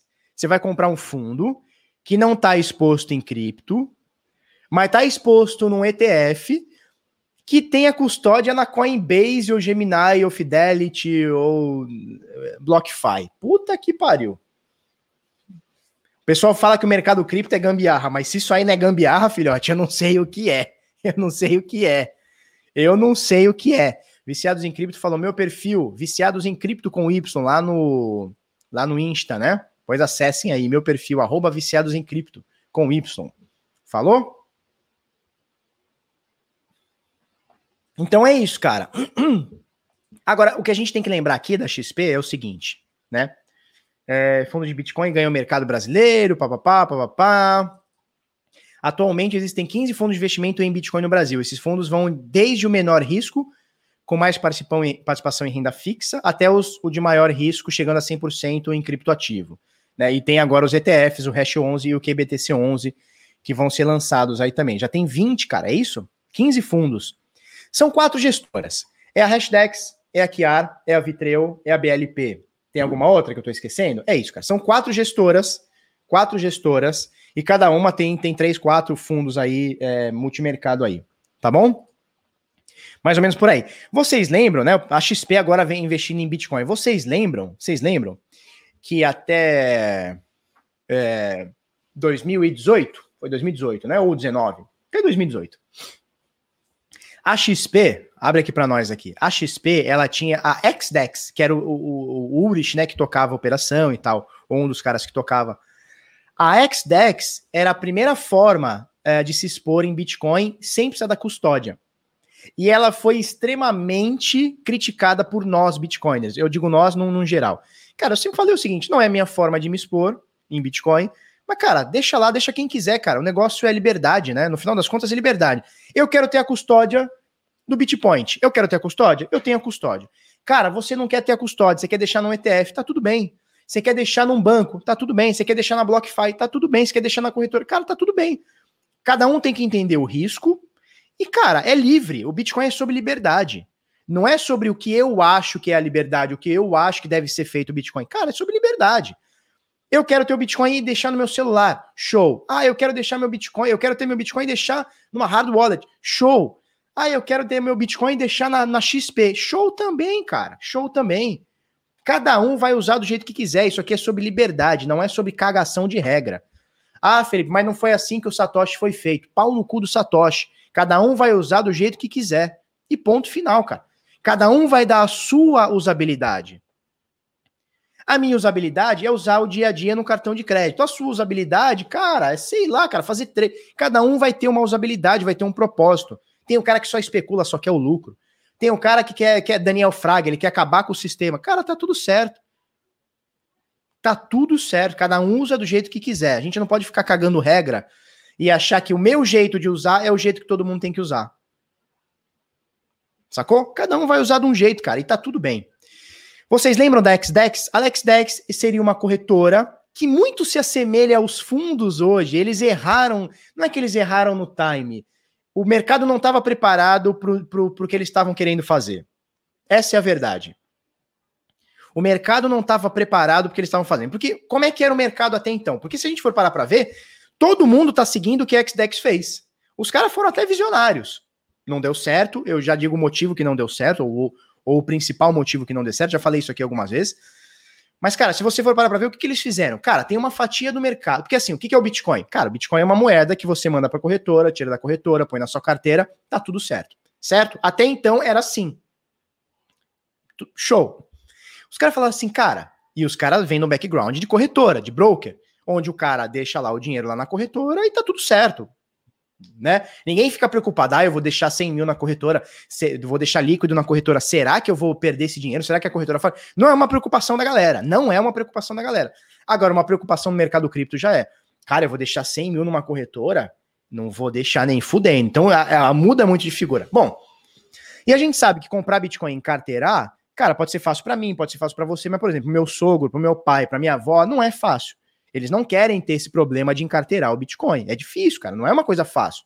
A gente vê molecada aí que é hackeada, que é molecada, eu digo, no sentido de uma pessoa pró-computador, pró-informática e tal, e é hackeada, cara, acontece. Então, o que, que a XP sacou? Falou, cara, tem um investidor que a gente não tá chegando, que é o carinha que tá acostumado com bolsa, é um investidor tradicional, que quer estar exposto em Bitcoin, ou vai querer no futuro estar exposto em Bitcoin, e a gente precisa oferecer um produto para esse cara. Qual que é o produto? Cara, é o Bitcoin que o pessoal aqui chamou de Bitcoin de mentirinha, né? Então você comprava o Bitcoin, ficava com ele, você não sacava o Bitcoin. Mas se você quisesse, cara, comprei hoje Bitcoin 50 mil, amanhã tá 60, quiser vender, você saca o dinheiro que você comprou e vendeu, tá tudo certo, mas você não saca o Bitcoin. Você não resgata o Bitcoin. O Bitcoin fica na custódia deles, que era uma custódia terceirizada na Coinbase, etc. Aí é, é outro papo. Eles acharam esse nicho. Não deu certo aqui o nosso mercado. É, o nosso mercado pegou muito no pé deles, né? O, no geral, a gente pegou muito, a gente combateu muito. Não, Bitcoin de mentirinha, não pode, Bitcoin é com você, né? Na corretora e tal, tal, tal, tal, tal. Enfim, o que aconteceu? Eles fizeram IPO ali no final de 2019, né? 18 para 19. É, eles fizeram um IPO com medo de que desse alguma bosta ou de que o pessoal olhasse, pô, essa operação aqui não tá legal, eles encerraram o XDEX, fizeram um IPO, esqueceram o XDEX, XDEX fechou. Ninguém teve prejuízo, uma, uma, uma, empresa da XP, né? Que é do Itaú. Então, calma, ninguém teve pre prejuízo e tal. É, e eles pararam. Mas a gente vê que hoje, o que, que o pessoal tá fazendo? Cara, fundo multimercado e ETF, mais ou menos no esquema da, da, da Hashdex. É, da Hashdex, não, desculpa, da X, eu tô falando Hashdex, mas não é XDEX, XDEX, tá? Que era da, da, da XP.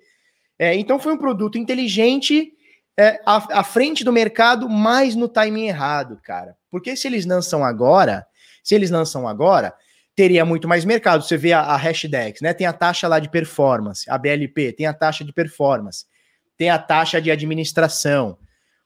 Cara, você está exposto ao que o gestor vai fazer, se ele comprou, se ele vendeu. Cara, na XDEX você tinha esse controle, não pagava taxa de administração, você pagava lá taxa de compra e venda, como é uma corretora, e ficava lá. Então eles lançaram um produto à frente do tempo, tomaram no cu, e hoje está todo mundo fazendo igual ou até mais, né? Loucura, loucura, loucura. É isso. Daqui a alguns dias tem Bitcoin no PayPal para geral comprar. Nos Estados Unidos já se pode comprar, vai vir para o resto do mundo, né? Ó, que legal, boas notícias. O WeWork aceitará Bitcoin, legal. O WeWork é os, é, é os as salas, né? Como é que é? Os escritórios, né? Que legal, isso é legal, hein?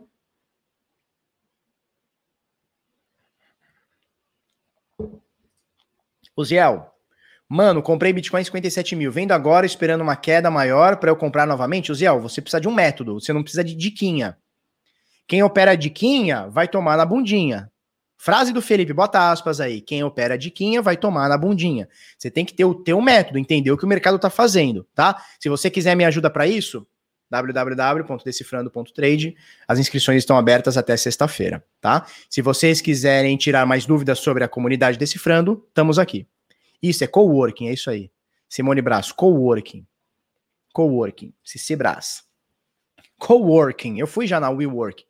Eu fui para ver há uns anos atrás para ter uma sala lá na WeWork, mas eu achei muito caro e muito cheio de frescuragem. Eu não gosto de frescuragem, vocês sabem disso, né? Luke Saúde, eu não me preocupo com, as, com essas oscilações porque faço estratégia de um ano. Após um ano, faço uma avaliação. Se o resultado for satisfatório, realizo o lucro e começo de novo. Se não, continuo por mais ano. Show de bola. É uma variação aí do Lazy Investment, né? Do, do Wall Reader Portfólio, né? Do como é que chama o desgraçadinho? Do Rei Dálio. Elongate. Faço ideia, cara. Vocês vêm com uns negócios que eu não faço ideia. Itaú ingressando no Bitcoin, XP ingressando no Bitcoin, BTG Pactual de cabeça no Bitcoin. Lembra que a gente falou, né? Os bancos, cara, uma hora vai virar chave e eles vão entrar. Estão entrando, cara. O pessoal tá falando que a Binance tá fora do ar, já tem uns três ou quatro pessoas, né? Tiago Martins, cara, eu não tô dando mais mentoria, tá fechado, a gente não tá trabalhando mais com mentoria. É, mas, cara, é no geral, cara, é cripto no geral, tá? Nosso método ele abrange cripto, Bitcoin no geral, até outros mercados. Domingo Júnior, nunca comprei, nunca comprei criptomoedas. Onde começar? Júnior, Domingos, é o seguinte: você é, tá aqui no nosso canal, você vai se inscrever, tá? Se inscreve, tem um botão aí de se inscrever, já dá aquele like. É, ah, não vai estar tá aqui. Mas, cara, a gente tem um vídeo. Logo aqui vai ter um vídeo aqui, quando você entrar, que é tudo que você precisa saber. Logo no, no quando acabar essa live aqui, porque agora ele fica mostrando essa live aqui, né? Mas ele, ele deixa aqui em destaque, é, quando acabar essa live aqui, tudo que você precisa saber sobre Bitcoin. Cara, eu te ensino tudo. O Beabá é uma aula de uma hora e quarenta por aí. É um Beabá de como comprar Bitcoin, como encarteirar, como entender o que é, o que não é. Tá? Aula gratuita, cara. Você vai olhar aí em uma hora e quarenta você vai saber comprar, vender, o que fazer ou não comprar o Bitcoin. Elon Gates é igual Elon Musk mais Bill Gates. Porra, Elon Gates. Eu gostei, cara. Elon Gates. Isso, ia ter uma ativação na madrugada na Binance, eles fizeram uma, uma atualização, né? Tá manutenção. Binance fora do ar, mas funcionando na PP. CZ já meteu a tal da marcha. ele meteu a tal da Marte, tu vai achar ele lá em Marte. A hora que sair o, Elon Musk vai ser o primeiro, o CZ vai ser o primeiro a ir embora. É.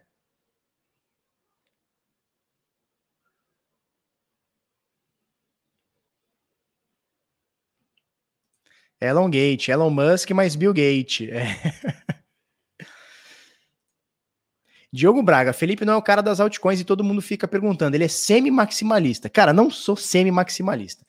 Eu gosto das altcoins, desde que elas tenham fundamento, por exemplo, o Ethereum, por exemplo, a Cardano, que mais? Que a gente pode falar, por exemplo, uma Link, por exemplo, uma Polkadot, por exemplo, uma Helium, tá? Então tem algumas coisas que eu gosto, eu vejo o fundamento, falo, cara, isso aqui é legal.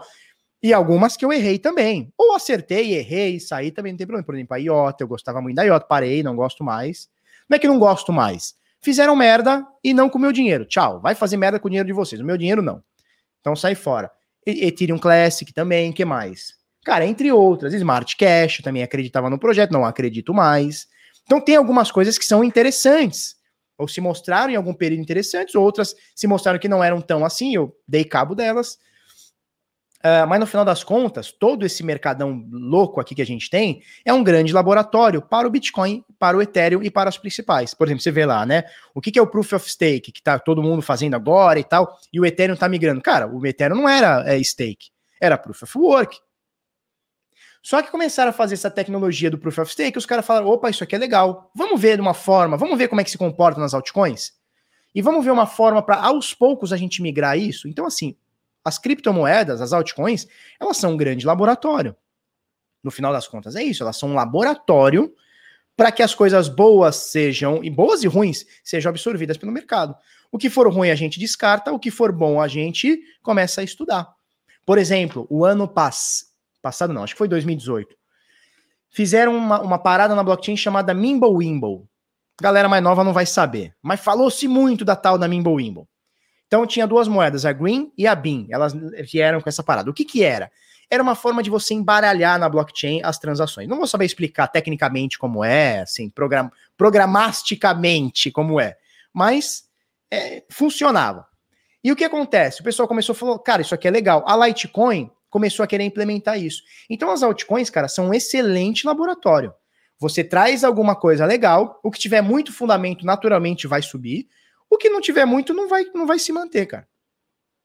E a gente pode trazer isso para o mercado de uma forma é, lenta. Tudo, quando a gente fala em investimento, tem que ser lento. Você não pode mudar hoje uh, a prova de consenso, né, de Proof of Work para Proof of Stake no Ethereum ou no Bitcoin, por exemplo. Você não pode mudar do dia para a noite. Não pode ser assim, cara. É o dinheiro das pessoas. Por exemplo, o Bitcoin é um ativo de um trilhão. Um trilhão de doletas. Um trilha. Uma trilha de doletas vale mais do que todas as empresas da Bovespa junto. Você não pode chegar hoje e falar assim, ô oh, gente, mudamos aqui, pau no seu cu. Não, é assim que funciona. A coisa tem que ser lenta, tem que ser aprovada, tem que ter um consenso, tem que ter discussão, tem que ter teste. É um negócio que, ó, vai. Né? As coisas no Bitcoin e no Ethereum também são feitas através do é, é, Bitcoin, o BIP, né? Bitcoin Improvement Proposal. É isso? BIP, isso. Bitcoin Improvement Proposal. Pro proposta de melhoria do Bitcoin. O Ethereum tem também, é o EIP. Ethereum Improvement Proposal. Então, é proposta de melhoria no Ethereum. Então, as coisas têm que ser lentas, têm que ser lentas. E aonde a gente puxa isso? Cara, nas altcoins é um excelente laboratório a céu aberto. Enquanto você está ganhando seu dinheiro aí com as altcoins, a galera tá de olho no que funciona e no que não funciona. O que eu acho da Tron? Eu acho que a USDT salvou a Tron. Segura essa aí agora. a USDT salvou a Tron. Se não fosse a USDT na rede Tron, qual a usabilidade da Tron teria? Nenhuma. Ai, meu Deus. Ethereum, é. Você fala com o. Caralho, Jorge Matheus, você tá muito sem camisa, cara. Por que você tá assim? Põe uma roupa, cara. Tá frio, tá chovendo. O, você vai fazer live com, com o Rossello, ele fala Ethereum, Bitcoin Cash. Ele fala uns negócios e fala: Meu Deus, menino, você tá muito, muito. Isso, aí, aí o Jean Pinatti, ele falou que é uma grande verdade. É que se eu falo isso, a galera vai. Ah, Bitcoin, o Felipe tá falando. Mas o que você falou aqui é verdade. Algumas altcoins são laboratórios, outras é um grande esgotão a céu aberto. Pois é, cara. Pois é. Só que se eu falo isso, vem a galera da XRP. Sum... A galera da XRP sumiu, né? Nossa, que engraçado, né? Quando tava sumi, subindo, vinha aqui todo dia. Ai, a XRP tá subindo. Ah! Agora cadê essa turma? Cadê a turma da XRP quando cai? Só vem quando sobe essa turma. Ai, meus caralho. Quem fala Ethereum queima. Ai, meu Deus. É o um negócio. O ex-regulador bancário dos Estados Unidos, Brian Brooks, OCC, será o próximo CEO da Binance US. Cara, não conheço, não, não vi essa notícia, mas legal. Legal. É, legal, hein? Legal. É, você vê que as empresas estão se profissionalizando, né, cara? Estão se profissionalizando. Respeita a XRP. Respeito, cara. Respeito muito, cara. Eu respeito muito o investidor de XRP, porque esse tem, cara, esse tem culhão, cara. O cara comprar XRP tem que ter culhão. O 08 oficial ele fala o seguinte: são esgotos, tá ok? Olha só, é isso aí. São tudo esgoto aqui, tá ok? Ethereum, é isso aí, é o Ethereum. XRP nem criptomoeda é. Pois é. Dé Oliveira, Pund acha uma oportunidade? Caiu 80%. Cara, um negócio que caiu 80%, eu não vejo como uma oportunidade, eu vejo como um negócio que eu não quero estar tá perto, não, cara. Eu não quero estar tá no negócio que caiu 80%, não, cara. Eu não quero. O Coin Family diz: Eu não confio. Meu, eu não confio na Binance no Brasil. Pois é, cara. Diogo Braga, eu quero saber da Dalila Coin. Vai sair? Não vai sair, cara. Não vai. Frank Pires, decifrando trade ontem, top. Não vamos casar com as altcoins. É isso aí, cara. Não vamos casar com altcoin. É isso aí. Você guardou a frase, né? Por quê? Porque quando você casa, já é um prejuízo, né? É legal, tudo, mas é um prejuízo. Quando você casa com altcoin, é muito prejuízo, cara. É muito. É, cara, é, caiu 80%. Eu não vejo como uma, uma, um negócio legal. Pablo Pullman, se a Binance der pau, aí fudeu de vez. Relaxa, relaxa, relaxa, relaxa. Criptonize-se, criptomoedas. Caramba, Felipe, por que deixou o Bitcoin cair de 64 para 51? Caramba, mata a sardinhagem do coração. Pois é, cara. Pois é. Matamos a sardinhada do coração. Por quê? Por quê? Porque a sardinhada não consegue ver uma queda de 20% que fica louca. Tá tudo bem também, cara. Tá tudo bem. Leandro Daniel, compre real que também caiu 80%. Oportunidade. Cara, se caiu só 80% é pouco, hein? Se caiu só 80% é pouco. Por isso que tá a importância, né? Que é, é, o meu método, né? Que é o seguinte, cara, eu entro no negócio novo? Não, eu não entro. Eu espero as coisas acontecerem. Por exemplo, eu não vou ficar falando dessa criptomoeda porque vocês vão achar que eu tô indicando e eu não quero. Mas eu entrei numa criptomoeda um tempo atrás, com o pezinho na água, bem pouquinho, bem pá.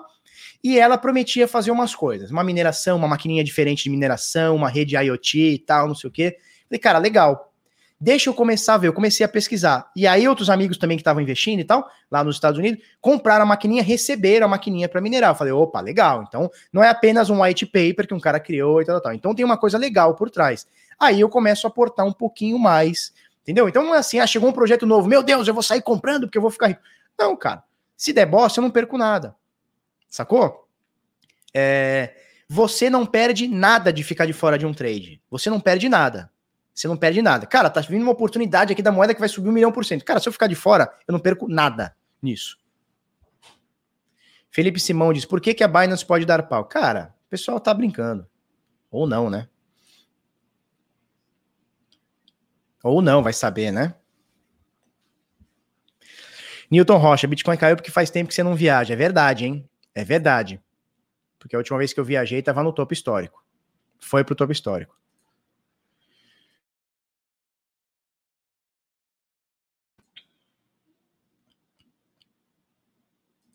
Eu não vejo a hora de ver esta caída de 80%. Olha, eu vou te falar uma coisa com a Family. Não sei se você chegou mais novo no mercado. No ano de 2018, o Bitcoin caiu 86%. E eu vou te falar uma coisa: não é legal. Não é legal. É, todo mundo fica, ah, tomara que caia 86% que eu vou comprar. Você não compra, você sai do mercado. A grande maioria das pessoas saiu do mercado. A grande maioria.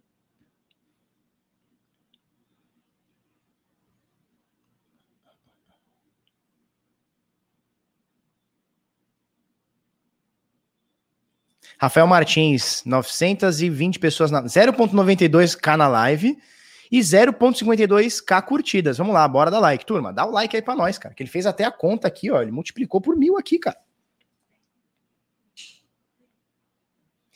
Eu também não vendi em 2018, pelo contrário, as minhas vendas foram feitas em. As minhas vendas, não, minhas compras foram feitas em 2018.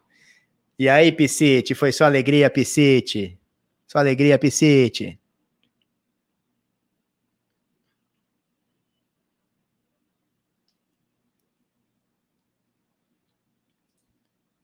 Manda um salve para Castanha.